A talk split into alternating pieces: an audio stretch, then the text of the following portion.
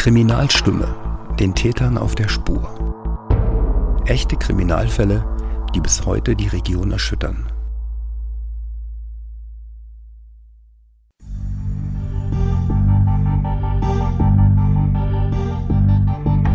Willkommen zur Kriminalstimme. In diesem Podcast gehen Journalisten der Heilbronner Stimme echten Kriminalfällen in der Region nach. Kriminalfällen, die die Menschen hier beschäftigt haben und noch heute beschäftigen. Mein Name ist Chrissy Ferexin. Ich bin Redakteurin im Regionalressort der Heilbronner Stimme und heute Ihre Gastgeberin. In dieser Folge beschäftigen wir uns mit dem Fall des kleinen Ole aus Künzelsau. Er wurde im April 2018 von seiner Pflegeoma, Elisabeth S., getötet. Die Tat hat die ganze Republik fassungslos gemacht. Und bis heute ist die Bevölkerung in Teilen ratlos, obwohl die Täterin verurteilt wurde. Warum das so ist, erzählen uns Reporter Adrian Hoffmann und Redakteurin Yvonne Czawitschke, die 2018 berichtet haben. Dabei spielen auch zwei Fotos eine Rolle, die den Prozessbeteiligten bis heute im Gedächtnis geblieben sind. Das erste Foto wurde am 27. April 2018 aufgenommen. Es ist 19.44 Uhr. Ole sitzt im Schlafanzug und mit Socken an den Füßen auf einem großen Bett. Der Siebenjährige lächelt fröhlich in die Kamera. Auf dem zweiten Bild liegt der Junge auf dem Boden. Haare und Schlafanzug kleben nass an seinem Körper. Eine Frau hat sich neben ihn gelegt, drückt ihn fest an sich. Sie will ihn wärmen, doch Ole ist tot. Adrian, was ist in den Stunden, die zwischen den Aufnahmen liegen, passiert? Ja, zunächst war, war es wohl eine schöne gemeinsame Zeit, die Ole und Elisabeth S. miteinander verbracht hatten. Ganz so, wie sie es öfters taten. Elisabeth S. meinte später vor Gericht, sie habe mit Ole Hausaufgaben gemacht, Spielzeug aus dem Keller geholt und zu Abend gegessen. Und nach dem Essen habe Ole baden wollen, meinte es vor Gericht weiter. Aber ob das so stimmt, äh, ist fraglich. Der Junge mochte kein Wasser, sagten seine Eltern aus. Es sagte später, Ole habe dann auch nicht mehr baden wollen, nachdem sie das Wasser eingelassen hatte. Dann haben sie wohl im Schlaf, also er im Schlafanzug, äh, hat er noch Fan gesehen und ähm, Schokolade gegessen. Und äh, zu dem Zeitpunkt hat Elisabeth dann wohl auch das angesprochene Foto aufgenommen, wie Ole auf dem Sofa sitzt. Sie hat es mit ihrem Handy aufgenommen, aber das Bild diesmal den Eltern nicht geschickt. Und dann, so die Schilderungen von Elisabeth S. weiter, haben sie sich wohl zusammen ins Bett gelegt und ähm, sie hat ihm eine ausgedachte Geschichte erzählt. Er sei dann eingeschlafen und sie habe noch länger wach gelegen. Das sind alles ihre Schilderungen. Am nächsten Morgen war Ole tot. Und warum, warum hat der Junge überhaupt bei der Elisabeth S. übernachtet? Ja, die ähm, Eltern kannten sie schon mehrere Jahre lang und ähm, brauchten zunächst ähm, einen Babysitter, der auf ihren Sohn aufpasst. Und an jenem Abend wollten sie zusammen zu einem Konzert gehen. Elisabeth S. war sowas wie Oles Pflegeoma, wenn man das so nennen will. Mhm, also die Eltern hatten Vertrauen in die Frau? Ja, die, äh, die Mutter von Ole fühlte, fühlte sich bei, bei ihr von Anfang an wohl hat sie mal ausgesagt, sie habe sich sogar an ihre verstorbene Mutter erinnert gefühlt. Ähm, Elisabeth S. war ja damals von einer Kollegin empfohlen worden, als sie eine Betreuerin suchte für ihren Sohn. Elisabeth S. war sogar gelernte Krankenschwester. Äh, und selbst der Vater von Ole bestätigte ein inniges Verhältnis zwischen Ole und S. Mhm. Und du warst damals am Tatort. Ähm, wie hat Elisabeth S. gelebt? Ganz unscheinbar, ganz normal alles, in einer ruhigen Straße, zurückgezogen, in einem älteren Eigenheim, so wie viele ältere Leute leben. Ihr Mann war neun Jahre zuvor verstorben, sie lebte da ganz allein, sie war wohl einsam. Und als ähm, praktisch der, der Junge leblos aufgefunden wurde, war dann die Elisabeth erst ja schnell tatverdächtig. Warum war das so? Warum kam man da gleich auf sie? Ja, es gab gar nicht viele andere Möglichkeiten. Sie hat sich nach der Tat ähm, versteckt und war bis zum nächsten Abend verschwunden. Äh, wie sich dann herausgestellt hat, war sie am Ufer des Kochers. Ja, wieso sollte sie sich verstecken? Das machte sie verdächtig und bei ihrer Rückkehr zum Haus wurde sie gleich festgenommen. Ein junges Paar aus der Nachbarschaft hatte sie gesehen und die Polizei informiert. Ein Polizist hat sie dann auf dem Rücksitz ihres Autos entdeckt und ähm, sie hat ihm die Hand gereicht und ließ sich abführen. Angeblich wirkte sie teilnahmslos und fragte, was in ihrem Haus passiert sei. Die äh, jungen Nachbarn sind sich aber sicher, dass sie den Satz gehört haben, das wollte ich alles nicht. Es wurde ja eine relativ aufwendige Obduktion gemacht. Was hat die ergeben? Ja, die Notärztin, ähm, die vor Ort war, die hat gleich äh, früh zwei Druckstellen am Hals entdeckt, die aus ihrer Sicht so aussahen wie Würgemale. Ja, deshalb hat sie auch ins Protokoll geschrieben, Strangulation nicht ausgeschlossen. Der Verdacht hat sich dann bestätigt. Ole wurde laut Anklage und Obduktion erwürgt, bevor er ins Wasser in der Badewanne gelegt wurde. Es wurde dann Haftbefehl gegen Elisabeth S. erlassen. Sie kam in Untersuchungshaft. Ähm, wie war da die Reaktion in der Bevölkerung zu dem Zeitpunkt? Ja, die Menschen waren erschrocken, sie waren fassungslos. Jeder hat sich gefragt, wie konnte so etwas überhaupt geschehen? Manche haben schon die Mutmaßung äh, geäußert, früh war der Junge frech, hat er nicht aufgehört, die Frau zu ärgern. Das fand ich als Reporter schon damals befremdlich, dass man intuitiv da einem Kind äh, eine Mitschuld geben will. Aber ich glaube, das liegt vor allem daran, dass die Menschen äh, diese Tat einfach nicht äh, wahrhaben wollten und auch nicht so ganz akzeptieren konnten, dass eine ältere Frau eine Täterin ist. Einige Monate später wird Anklage gegen Elisabeth S. wegen Totschlags erhoben. Der erste Prozesstag im November 2018 ist für alle Anwesenden hoch emotional. Yvonne, du warst damals dann im Gericht. Ähm, wie hast du den Prozessauftakt erlebt? Also ich denke, das Wort, was die ganze äh, Situation damals am besten beschreibt, hat Richter Roland Kleinschroth gesagt, als er meinte, es ist unfassbar. Und oh, genau das, es war unfassbar. Die ganze Tatbeschreibung, die die Staatsanwaltschaft vorgelesen hat, war für alle im Saal unfassbar und der Saal, der große Strafkammersaal war auch so voll, wie ich den selten erlebt habe, nämlich wirklich bis auf den letzten Stuhl und letzte Sitzreihe besetzt. Damals gab es noch keine Abstände zwischen den einzelnen Prozessbeobachtern. Wir saßen also alle sehr eng, sehr kuschelig und konnten es einfach überhaupt nicht glauben, was da verlesen worden ist. Der Fall hat bundesweit damals für Aufsehen gesorgt und somit war auch jedes Medium, was wir uns hier so jetzt gerade vorstellen können, vertreten. Und die Verhandlung musste ja sogar mal unterbrochen werden. Hm, woran lag das? Auch das ist eigentlich was, was ich als unfassbar bezeichnen möchte und das einzigste Wort, was mir dazu einfällt.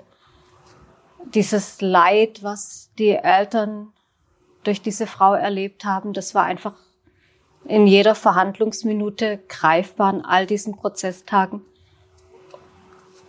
Es war einfach eine Situation, die sich keiner von uns je vorstellen kann. Wenn sich ein Mord ereignet in einem kriminellen Milieu wegen Drogengeschichten, wegen Geld, dann hält sich das Mitleid sowohl mit allen Beteiligten doch irgendwie in Grenzen. Aber hier war einfach ganz klar, da ist von einer Minute auf die andere so ein unglaublich großes Leid in eine Familie reingetragen worden, die vorher so ein völliges Allerweltsleben geführt hat, die null und nichts dazu konnten, was ihrem Kind passiert ist. Ich glaube, das hat wirklich jeden im Saal einfach fertig gemacht und der Mutter bei ihrer Aussage zuzuhören. Also ich kann mich nicht erinnern, sowas jemals erlebt zu haben.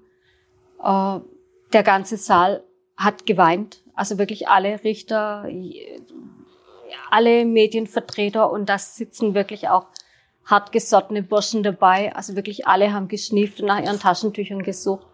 Und die Verhandlung musste unterbrochen werden, weil keiner mehr hätte zuhören können. Sitzt da eine Reihe und jede von uns hatte ein Kind, mhm. was wir zu unseren Omas gebracht haben. An dieser Stelle müssen wir das Gespräch für einen Moment unterbrechen. Yvonne Czawitschke ist zu ergriffen von den Erinnerungen. Sie kann nicht weitersprechen und muss sich ein Taschentuch nehmen. Das Schlimme war einfach zu hören und zu erleben, wie die Mutter gelitten hat und wie sie die Elisabeth S. angefleht hat, auch zu sagen, was da passiert ist. Als die Mutter den Satz sagte, bitte lass uns nicht sitzen in diesem tiefen Loch, das ging einfach bei jedem durch Mark und Bein und hat wirklich alles sehr mitgenommen, wie glaube ich der ganze Fall. Alle, die ihn miterlebt hat, einfach über Jahre noch jetzt immer wieder verfolgt hat. Und die, so wie du gesagt hast, die Eltern haben die Elisabeth S. selbst auch drum gebeten, zu sprechen, zu sagen, was da los war und warum das passiert ist. Aber die Elisabeth S. hat sich nicht geäußert. Nee, diese Suche nach dem Warum, ich glaube, das war eben das, äh, was alle bewegt hat und was auch dem Richter sehr wichtig war, den Eltern einfach Klarheit mitzugeben, was da passiert ist. Letztlich hat Elisabeth S. drei Versionen mal angeboten. Äh, sie hat gesagt, der Junge ist auf dem Bett rumgehüpft und ist dann mit dem Hals auf die Bettkante geschlagen. Dann äh, wäre sie noch wach gewesen und das Kind hätte schlecht geatmet und äh, sie hätte ihm Wasser ins Gesicht träufeln wollen. Dabei sei es in die Badewanne geglitten. Das nächste Mal hätte sie versucht, als ehemalige Krankenschwester das Kind wieder zu reanimieren und hätte dabei alles falsch gemacht. Also sie hat im Laufe des Prozesses, sie hat dann geschwiegen, aber sie hatte zuvor eben drei Varianten in Umlauf gebracht. Und alle davon konnten aber laut Rechtsmedizin nicht wirklich so sein. Mhm. Es war einfach nicht wahrscheinlich, was sie da erzählt hat. Und während des Prozesses hat sie dann geschwiegen und ich sehe sie immer noch vor mir, wie sie da sitzt in ihrer schwarzen Jeans eigentlich einen kleinen Tick zu groß mittlerweile in einer schwarz-weißen Tweetjacke mit ihren grauen Haaren, wie sie ein Taschentuch nach dem anderen zerknüllt. Einfach eher eine tüdelige alte Frau als wie eine kaltherzige Mörderin. Auch das ist einfach für alle Prozessbeobachter so schwierig gewesen, in so einer alten Frau eine kaltblütige Mörderin zu sehen. Also keiner hat so dieses Bild von der Angeklagten mit einer alten Hexe zusammengebracht. Sie, sie hatte einfach tatsächlich eher den Eindruck von einer netten alten Oma gemacht. Mhm. Daher wahrscheinlich auch mit das Vertrauen von den Eltern und genau die Situation, die die Eltern beschrieben haben und auch andere Menschen, wie nett sie mit dem Ole umgegangen ist, wie, wie toll sie eben mit ihm gespielt hat die Spielsachen rausgeräumt hat, wie das Kind auf dem Arm von seinem Papa gehüpft ist, oh, wenn er sie gesehen hat, wie sie eben die Elisabeth S. als Teil der Familie betrachtet haben, sie aber auch. Also man kann sich das einfach ganz gut vorstellen, was für eine schöne, vertrauensvolle Beziehung das vorher gewesen sein muss, mit zusammen noch einen Kaffee trinken, wenn das Kind abgeholt worden ist. Kärtchen aus dem Urlaub schreiben.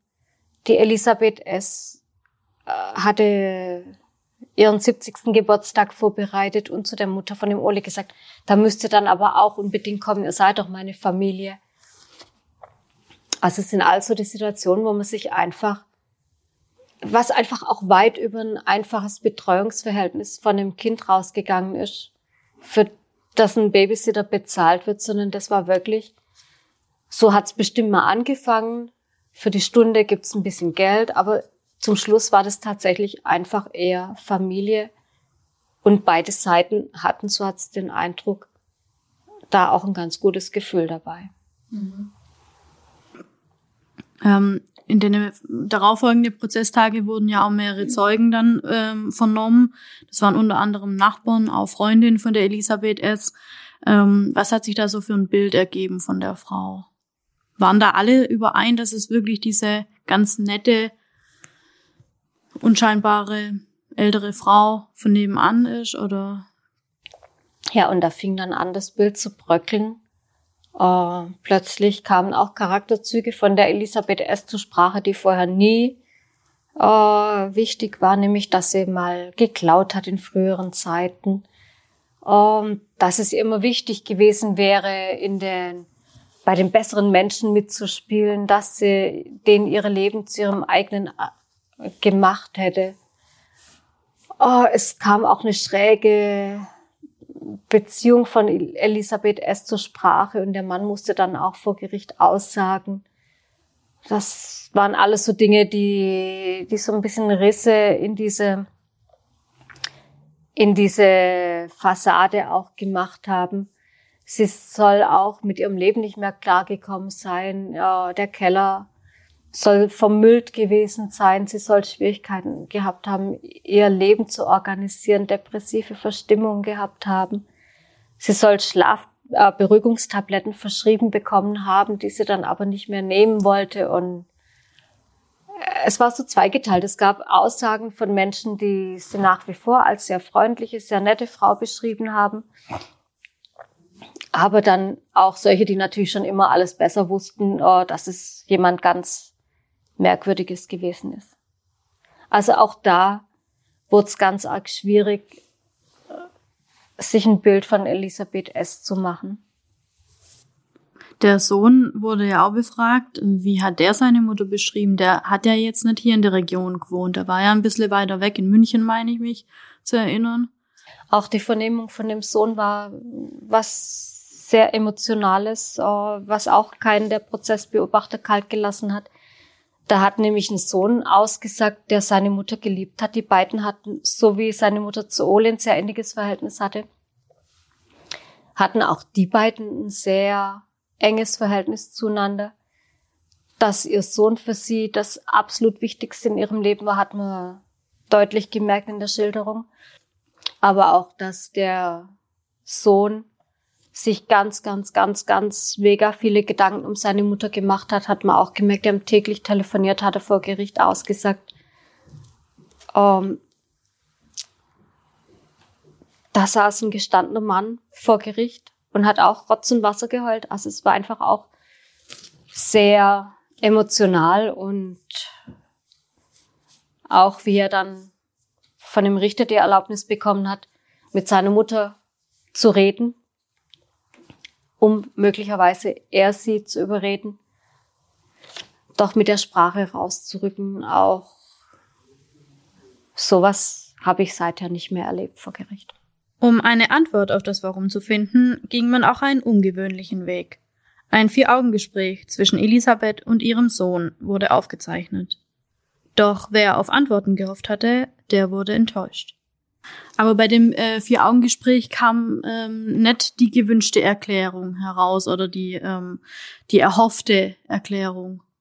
Nee, es hat leider auch nicht wirklich mehr Licht ins Dunkel gebracht. Zumal ein Teil der Aufnahme auf dem iPad dann auch schlecht oder gar nicht zu hören war.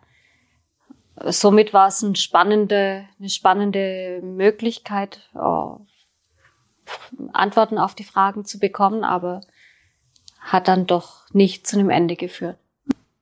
Immer wieder ist die psychische Verfassung der Angeklagten ein Thema.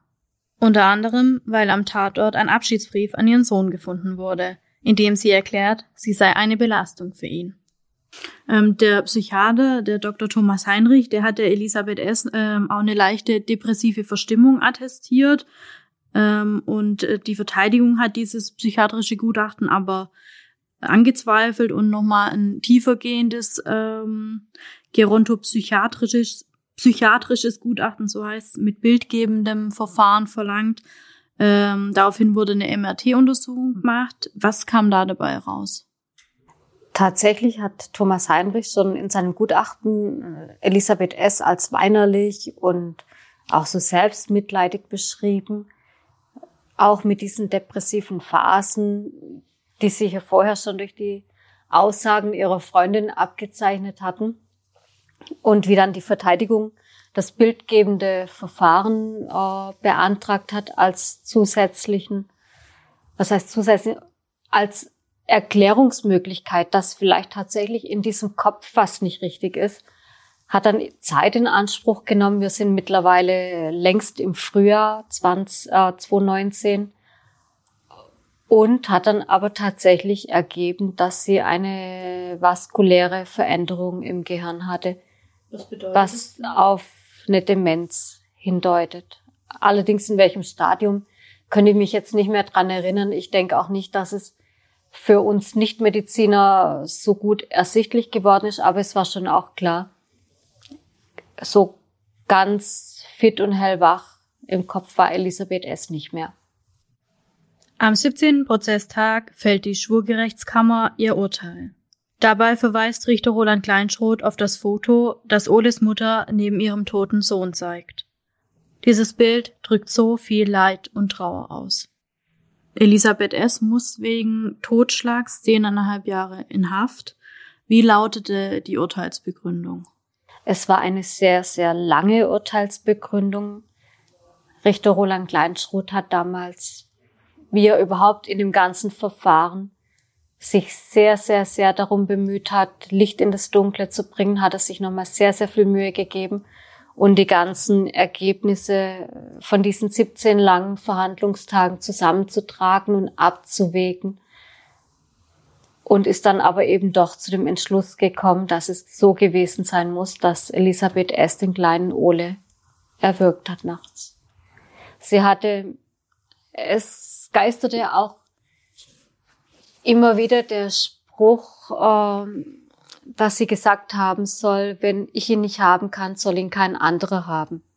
Angeblich hätte sie das zu einer Mitgefangenen in der Urhaft gesagt haben sollen. Das hat vor Gericht so keine der geladenen Mitgefangenen bestätigt. Aber das wurde immer so rum. Hat sie gehandelt, weil sie es nicht ertragen konnte, dass sie das kleine Kind nicht mehr so oft bei sich hatte, weil der kleine Ole eben größer geworden ist ja, von Verlustangst war die Rede. Genau, die Verlustangst war tatsächlich für viele sehr gut nachvollziehbar und auch eigentlich ein willkommenes Motiv, weil es ja nicht so bösartig und kaltherzig gewesen wäre. Eine Verlustangst bedeutet ja äh, wie Eifersucht, dass es so, so, so eine Tat in einem Affekt ist, dass es aufgrund einer extrem hohen emotionalen Beteiligung auch der Täterin passiert. Ja, vor allem vor dem Hintergrund, dass die Nebenklage und die Staatsanwaltschaft ja beide eine Verurteilung wegen Mordes gefordert haben. Ja, was ich sehr gut nachvollziehen kann, weil eine Verurteilung wegen Totschlag ja einfach den Strafrahmen nach unten verschiebt. Gut, bei einer 70-jährigen Frau, die ins Gericht geht, zumal mit einer Demenz, äh, ist es, denke ich, vom Strafrahmen fast schon zweitrangig, äh, ob das dann 10 oder 15 Jahre sind. Aber die Aussage ist natürlich eine andere, die dahinter steht. Mord bedeutet einfach, es wird die Wehrlosigkeit des Kindes ausgenutzt, was ja auch so war. Ole hat geschlafen. Äh, Heimtücke spielt eine Rolle bei einer Verurteilung wegen Mord. Wenn ihr jetzt heute so mit zeitlichem Abstand, gut, so lange ist noch nicht her, aber es ist doch ein bisschen Zeit vergangen, da jetzt nochmal ähm, drüber nachdenkt, jetzt auch so nach dem Gespräch jetzt, wo man alles wieder so ein bisschen aufwühlt und ähm, nochmal durchlebt sozusagen, was, was denkt ihr da, was, was kommen euch da für Gedanken? Dass es absolut unfassbar ist, wie schnell das Schicksal grausam zuschlagen kann von einer Sekunde auf die andere einfach eine völlig intakte Familie zu zerstören. Zwei Familien, weil eben auch der Sohn von Elisabeth S. vor Trümmern steht. Also wirklich zwei Familien wurden da komplett zerstört. Wenn, wenn ich daran zurückdenke, ähm, mir missfällt noch heute, dass äh, die Täterin so sehr ähm, als Opfer wahrgenommen wurde und auch so gezeichnet wurde. Und aus meiner Sicht war das von Anfang an erwartbar, dass die Anwältin, die auch eine gute ist und sonst die Schwerkriminellen in Heilbronn vertritt, äh, das Bild einer psychisch kranken, labilen Frau zeichnen wird. Und äh, man stellt sich das einfach mal bitte so vor, totes Mädchen, äh, Pflegeopa als Täter ich weiß nicht, ob da so viele Menschen mit äh, einem Täter oder ähm, ja so viel so viel Mitleid empfunden hätte, wie es in dem mhm. äh, in der Konstellation war. Man muss ja sagen und und das haben wir jetzt auch mehrmals war von Mord die Rede. Da wurde ein Junge ermordet und wenn jemand ermordet wird, dann gibt es auch einen Mörder oder eine Mörderin ich, ich kann nicht verstehen, äh, wie das Gericht zu, zu dieser Entscheidung kommen konnte, vor dem Hintergrund, dass die Staatsanwaltschaft und äh, die äh, Nebenklage dadurch äh, deutlicher in ihrer Forderung war. Aber du sprichst an, eine Frau, noch dazu eine alte Frau als Mörderin. Das ist einfach ein Bild, das existiert in unserer Wahrnehmung so nicht wirklich. Ähm, ich habe damals auch mit einem Wissenschaftler dazu gesprochen, dass es tatsächlich eher selten ist, dass Frauen morden und wenn, dann tatsächlich aus einem sehr emotionalen Beweggrund heraus. Misshandelte Ehefrauen zum Beispiel, äh, und dass es auch meistens dann äh, mit Gift oder einem anderen äh, etwas distanzierteren Werkzeug passiert,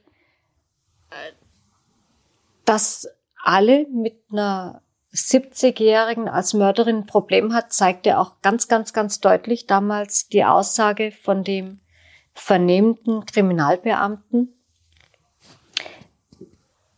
der eben auch eine Frau geschildert hat, nachdem sie sie am Kocher, beziehungsweise sie war ja die Nacht über am Kocher, hat es sich dort versteckt oder ist umhergeirrt, man weiß es nicht genau und ist sie dann zu ihrem Haus zurückgekommen, wo sie dann auch im Gewahrsam genommen worden ist. Und auch der Kriminalbeamte hat damals ein Bild von einer verwirrten älteren Frau gezeichnet, die tatterig war und man hat auch an seiner Aussage deutlich gemerkt, dass da wirklich jeder Stein umgedreht worden ist, um nach einem, ich sage jetzt einfach mal, männlichen fremden Täter zu suchen. Das hätte für alle Prozessbeteiligten, nein, nicht Prozessbeteiligten, das hätte für alle deutlich besser ins Bild gepasst. Das war die zweite Folge unseres Podcasts Kriminalstimme, den Tätern auf der Spur. Im Gespräch Ivan Czerwitschke, Kirsi Ferexin und Adrian Hoffmann. Interview und Moderation Kirsi Ferexin. Produktion Sarah Utz. In unserer nächsten Folge geht es um einen Mord bei dem ein Stück Klopapier die Ermittler auf die Spur des Täters bringt.